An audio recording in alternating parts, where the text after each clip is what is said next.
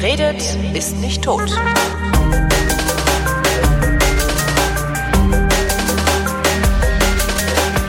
Willkommen zum Geschichtsunterricht der Koproduktion von Vrindt und DLF Nova und aus Köln zugeschaltet ist wie immer Matthias von Hellfeld. Hallo. Ich grüße dich. Thema heute der Boxeraufstand. Irgendwas in China. Ja. China ist richtig.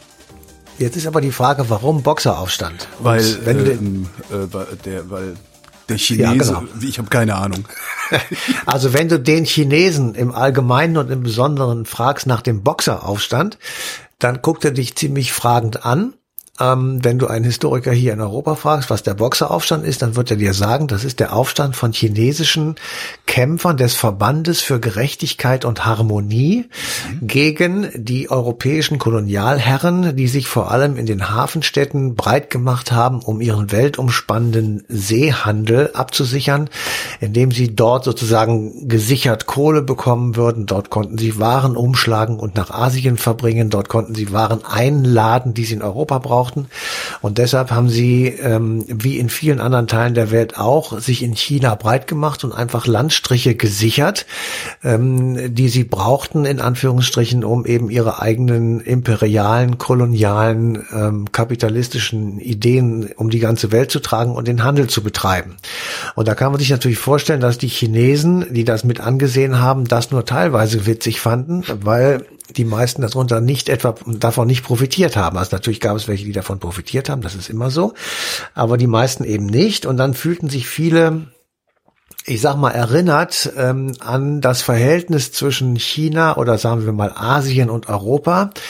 Ähm, man konnte selbst sehen, also selbst wenn man Chinese oder Asiate war, dass man im Vergleich zu Europa zu der Zeit unterentwickelt war. Es gab ähm, Äh, Über welche Zeit reden wir? Wann, wo, wo sind wir?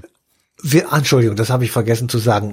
Der Boxeraufstand ist 1900, also genau vor 120 Jahren. Und die Zeit davor, also äh, Mitte, Ende 19. Jahrhundert, ist ähm, der Beginn der großen Kolonialisierung. Äh, Afrika wird im Grunde genommen quadratmeterweise aufgeteilt, aber natürlich auch Asien. Das hat etwas zu tun mit dem Ausweiten des globalen Handels, also Seeverkehr, Handelsschiffe und natürlich auch Militärschiffe, die also versuchten, diese Wege zu sichern und Macht und Einfluss und imperiales Gehabe eben an möglichst vielen Stellen äh, dieser ähm, Erde herzustellen. Es gab die vielen Opiumkriege, die ein eigenes Thema eigentlich sind und vor allem in der zweiten Hälfte des 19. Jahrhunderts ähm, dafür gesorgt haben, dass also ähm, China beziehungsweise Asien und Europa aneinander geraten sind und das Ergebnis, die Europäer haben diesen Konflikt für sich entscheiden können. Das Ergebnis, China musste sich europäischen Interessen öffnen und das bedeutete ökonomischen Interessen. Und damit ähm, war sozusagen dieses Ungleichgewicht, ähm, ich sag mal, betoniert, weil die Europäer einfach gesagt haben, wir setzen uns jetzt hier fest und wir organisieren das so, wie wir es wollen. Wir bauen Straßen dahin, wo wir es möchten. Wir bauen Zugverbindungen dahin, wo wir es brauchen. Und das hatte natürlich nur wenig damit zu tun, wie es die Chinesen selber haben wollten. Und das zweite war, sie verloren dadurch praktisch die Zollkontrolle. Also sie waren dann abhängiger Teil, jedenfalls in Teilen Asiens von Europa und ganze asiatische Wirtschaftszweige äh, wurden sozusagen kontrolliert von europäischen Unternehmen, die dann äh, über diese Dependancen in Asien einen Handel organisierten nach Europa und von Europa. Und deswegen waren die Häfen absolut interessant. Einmal für Absatz der Waren nach Asien, für den Import der Waren von Asien und ähm, sie brauchten sozusagen andauernd frische Kohle. Das waren Dampfschiffe und da war man natürlich aufgeschmissen, wenn man an irgendeinem Hafen anlangte und die sagten einfach, du kriegst aber keine Kohle. Und dann musste das Schiff liegen bleiben. Und um das zu verhindern, wurden also diese Häfen sozusagen mit eigenen Leuten besetzt. Aber so richtig Kolonie war China nicht, oder? Also so im Sinne einer, einer, weiß ich nicht, äh, Deutsch-Südwestafrika oder irgendwie so, Nein, dass nein. sie sich da durchgehend festgesetzt haben. Nee, ähm, naja, sie haben sich schon festgesetzt, sie waren vorhanden, sie waren also präsent, das war klar, aber es war nicht so organisiert, ähm, wie es beispielsweise in Afrika war, wo es ja richtige Kronkolonien sozusagen gab, also wo, also Algerien zum Beispiel war so ein nat nationales Gebiet von Frankreich, also das war nicht mehr ein eigenes Land, das besetzt war, sondern es war Teil des französischen Staates. Ähm, so nicht, aber es war natürlich tatsächlich so, ich sag mal, in der Hand von europäischen Kolonialmächten, die eben die Infrastruktur gebaut haben, so wie sie sie brauchten. Und wenn, wenn du das machst und wenn du das beherrschst, dann beherrschst natürlich, könnte ich mir jedenfalls gut vorstellen, auch weite Teile des Landes ähm, und kannst es eben entsprechend so steuern, wie du es haben willst. Und dadurch kam sozusagen auf diese asiatische Lebensweise und Kultur, die westliche, nennen wir sie mal kapitalistische Lebensordnung. Andere würden sagen, die imperialistische Lebensordnung. Und damit ähm, äh, prallen sozusagen zwei, ich sag mal, Lebenswelten aufeinander. Und das ist der Ansatzpunkt, warum eben der Verband für Gerechtigkeit und Harmonie äh, auf den Plan tritt und diese Leute, äh, die tatsächlich ähm, ich sag mal, Boxer insofern waren, als sie die asiatische Kampfkunst beherrschten und deswegen wurden sie von den Europäern als Boxer äh, bezeichnet. Also Boxen meinte jetzt Kampfkunst als Oberbegriff. Ähm, und sie wehrten sich im Grunde genommen gegen mehrere Dinge. Also einmal und vor allem äh, gegen die Dominanz europäischer Mächte. Das habe ich ja eben erklärt. Das zweite aber, sie wollten auch ähm, am chinesischen Kaiserhof Veränderungen haben, weil dort ähm, sich festgesetzt hatte, so eine sehr konservative Gruppe, die dem Kaiser, dem jeweiligen sozusagen ins Ohr flüsterte, so eine Art Camarilla. Ähm, und das war denen zu konservativ. Sie wollten also soziale Veränderungen. Und sie sind im Grunde genommen auch Kämpfer gegen die eigene äh, Regierung gewesen. Und das dritte ist, sie kämpften mit großem Engagement gegen christliche Missionen in China äh, die sich Dinge herausgenommen haben, die eigentlich für chinesische Organisationen nicht erlaubt waren. Also sie haben zum Beispiel Land für sich in Anspruch genommen, sie haben Sonderrechte für sich beansprucht, sie haben Gesetze missachtet und insofern ähm, wurden sie dann sehr schnell zum Hassobjekt äh, vieler Asiaten und aus alledem sozusagen mixe sich dann eine Unzufriedenheit mit der sozialen Lage, eine Wut, ein Zorn auf Ausländer, also vor allem Europäer und eben auf diese konservativen Chinesen. Und das kulminierte dann Anfang 1900 ähm, zu regelrechten Unruhen, Straßenschlachten, Aufständen in Peking. Bo Botschaften wurden angegriffen, Konsulate wurden angegriffen, äh, es mussten Leute von den Konsulaten abgezogen werden, es wurden Konsulate und Botschaften ähm, geschlossen. Äh, es, es hakte auf einmal sozusagen der diplomatische, politische und ökonomische Verkehr zwischen Europa und Asien. Und die europäischen Regierungen sind dann natürlich mit großer Macht auf die chinesische Regierung zugegangen und haben gesagt, also ihr müsst auf jeden Fall Schutz gewähren ähm, für unsere Leute, die wir euch Botschafter sind oder Angehörige unserer Botschaften im Allgemeinen. Daraufhin äh, chinesische Regierung ganz empört wandte sich zunächst einmal gegen diese Boxer und gegen die Aufständischen und äh, sprach auch ein Verbot aus. Am 15. April war das. Aber das, das half nicht. Also ähm, die hörten einfach nicht auf und ähm, dann kam noch dazu, dass äh, einige aus den kaiserlichen Truppen, also einige Soldaten aus den kaiserlichen Truppen, ähm, sich, ich sag mal, verbündeten mit den Aufständischen und ähm, daran beteiligt waren, dass es also Attacken gegen Ausländer kam. Und ähm, Mitte Mai gab es dann schon mehr als 70 Todesopfer. Und jetzt kann man sich ja vorstellen, wie das dann sozusagen auf der anderen Seite ist. Ähm, du sitzt in Berlin als äh, in dem Fall noch Kaiser, also Regierungschef Kaiser und äh, deine Reichskanzler. Und äh, du siehst also, wie äh, weit entfernt irgendwo in Asien deine eigenen Leute umgebracht werden. Und dann sagst du, das kann ich nicht zulassen. Und dann stellst du ein sogenanntes Expeditionskorps zusammen. Mhm. Und dieses Expeditionskorps ähm, wurde zunächst einmal Mitte Juni 18, 1900 losgeschickt. Ähm, das waren ungefähr 2000 äh, Mann, eher Briten. Also die meisten von denen waren Briten. Und die wurden aber auch aufgehalten von äh, den Boxern. Die kriegten also, äh, konnten sich da nicht durchsetzen. Dann äh, haben sie als nächstes Drohmittel äh, sich überlegt, dass wir Marineeinheiten in die asiatischen Gewässer schicken oder in die chinesischen Gewässer schicken, um einfach mal so zu zeigen, Leute, wenn ihr jetzt nicht aufhört, dann werden wir, ich sag mal, von See aus euch beschießen und fertig machen. Ähm, dann gab es Ultimaten ähm, an die chinesische Regierung, dass man also bestimmte Küstenstreifen an die Europäer übergeben müsse, um ähm, damit die Europäer von dort sozusagen zu, äh, zurückschlagen konnten und den Aufstand niederschlagen konnten. Und dann gab es den Hinweis, dass ähm, die europäischen Konsulate äh, zu verlassen seien, also dass man im Grunde genommen die Dependancen dort aufgegeben hat. Und der Auslöser für alles, was dann folgte, war einen Tag später, also irgendwann Mitte Juni 1900, ein Attentat auf den deutschen Gesandten Clemens von Ketteler. Clemens von Ketteler wird auf offener Straße in Peking von Angehörigen ähm, der Boxer ähm, ermordet.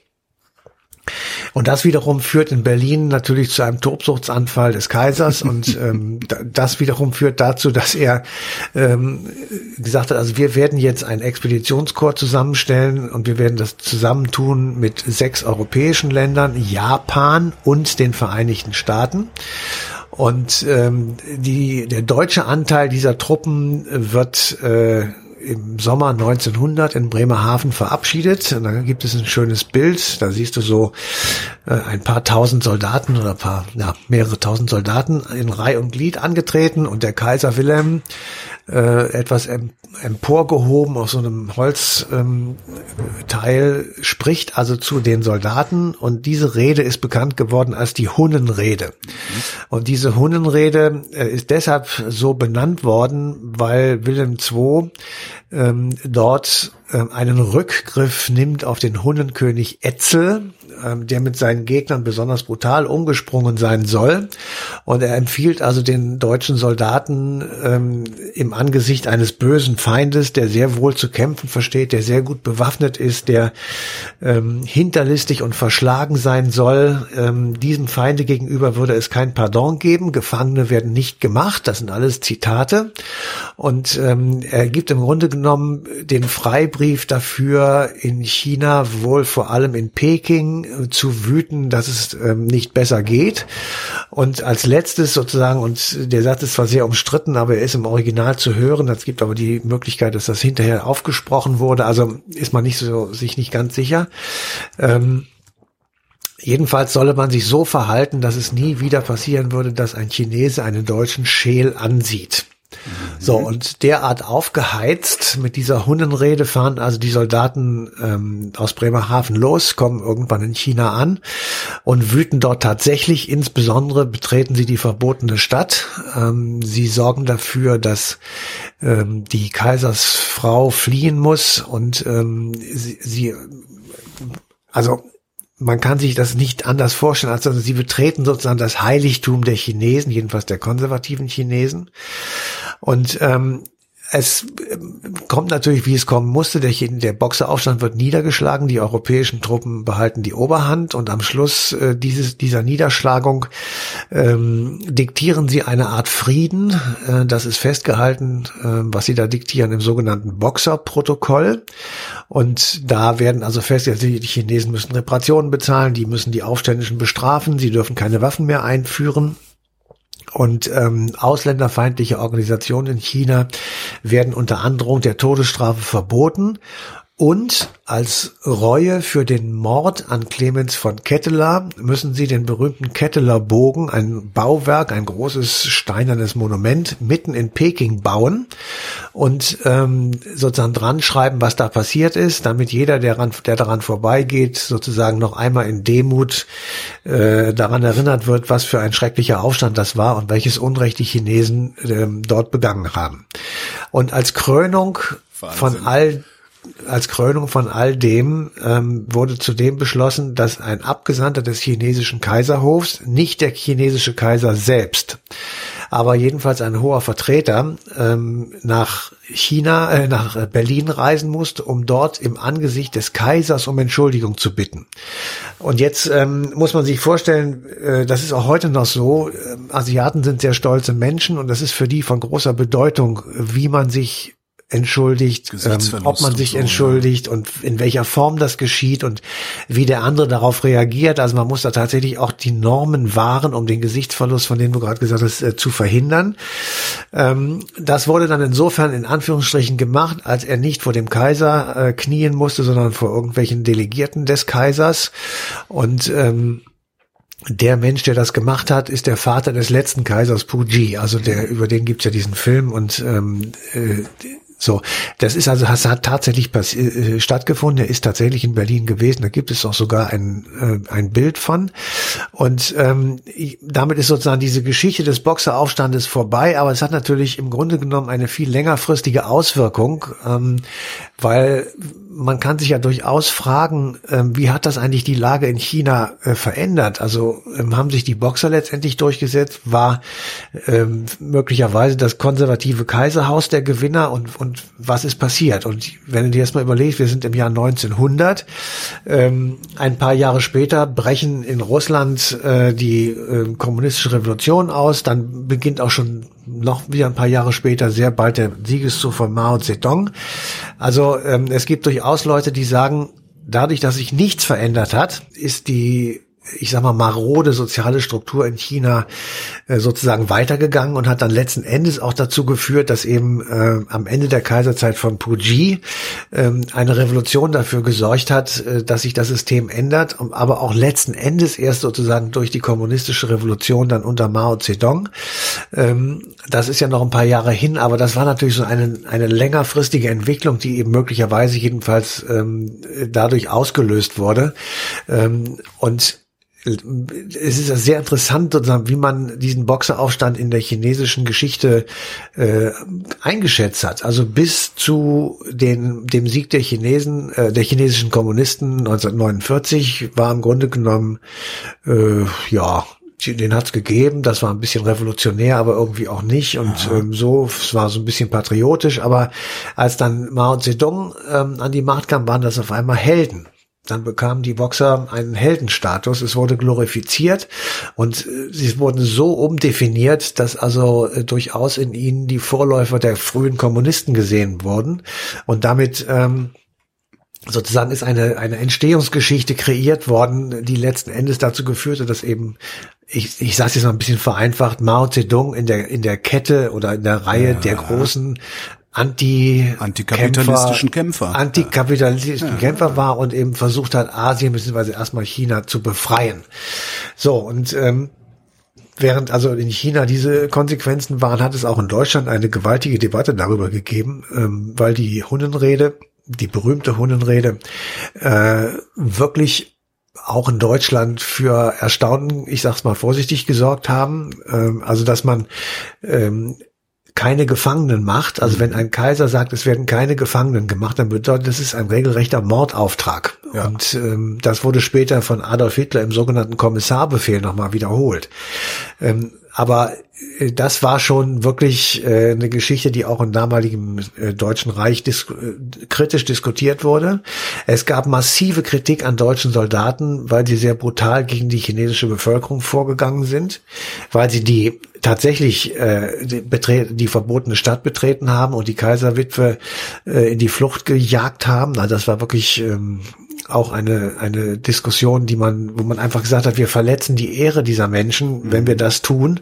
Und das ist völlig unnötig, weil militärisch sinnlos. Und das ähm, gilt auch, äh, wenn man sich überlegt, wie viele Menschen umgebracht wurden, wenn ein deutscher Soldat ähm, getötet worden ist. Also diese Vergeltungsmaßnahmen, die da stattgefunden haben, die haben sogar innerhalb des Expeditionsheeres für Streitigkeiten gesorgt. Also man sieht, ähm, dass äh, diese, dieser Boxeraufstand sowohl in Asien als auch hier in Deutschland oder Europa für mehr Diskussionsstoff gesorgt hat, als man sich möglicherweise vorher äh, überlegt hat. Und wenn wir uns jetzt nochmal ganz in die heutige Zeit zurückversetzen und überlegen, kann es eigentlich sein, dass davon immer noch etwas übrig ist? Ja, die Frage habe ich hier ja. sogar auf dem Zettel stehen. Ja, ja die Antwort lautet ja, weil dieses komische Verhältnis, das Asien zu Europa hat oder China zu äh, den USA und man kann das also auf Einzelstaaten genauso wie auf ganze Kontinente beziehen. Das ist der Westen, rührt, ne? Der ja, rührt eben möglicherweise jedenfalls tatsächlich daher, dass ähm, ja, äh, die Chinesen sich als Opfer fühlen und gefühlt haben und dass sie jetzt alles dran setzen, um aus dieser Rolle herauszukommen und äh, ich sag mal selbst als Sieger dazustehen und eben als jemand, der die Sache in der Hand hält und bestimmt, wie sich bestimmte Entwicklungen ähm, weitergehen. Und insofern äh, wenn wir manchmal so ein bisschen erstaunt gucken und äh, so, was die jetzt alles mit ihrer Seidenstraße machen und wie sie versuchen sozusagen das Ganze umzudrehen geradezu, mhm. dann kann man eben versuchen oder kann man sagen, möglicherweise jedenfalls ist natürlich alles ein bisschen Spekulation, aber möglicherweise rührt das eben auch daher, dass sie selbst über viele Jahre miterlebt haben, wie sie dann ähm, selbst in der Rolle waren, in der sich heute möglicherweise das ein oder andere Land befindet, das mit China in diesen Deal eingetreten ist. Matthias von Hellfeld, vielen Dank. Bitteschön. Und euch vielen Dank für die Aufmerksamkeit und wie immer der Verweis am Ende diesmal auf den 27. April 2020, denn da läuft die passende Ausgabe Eine Stunde History auf DLF Nova.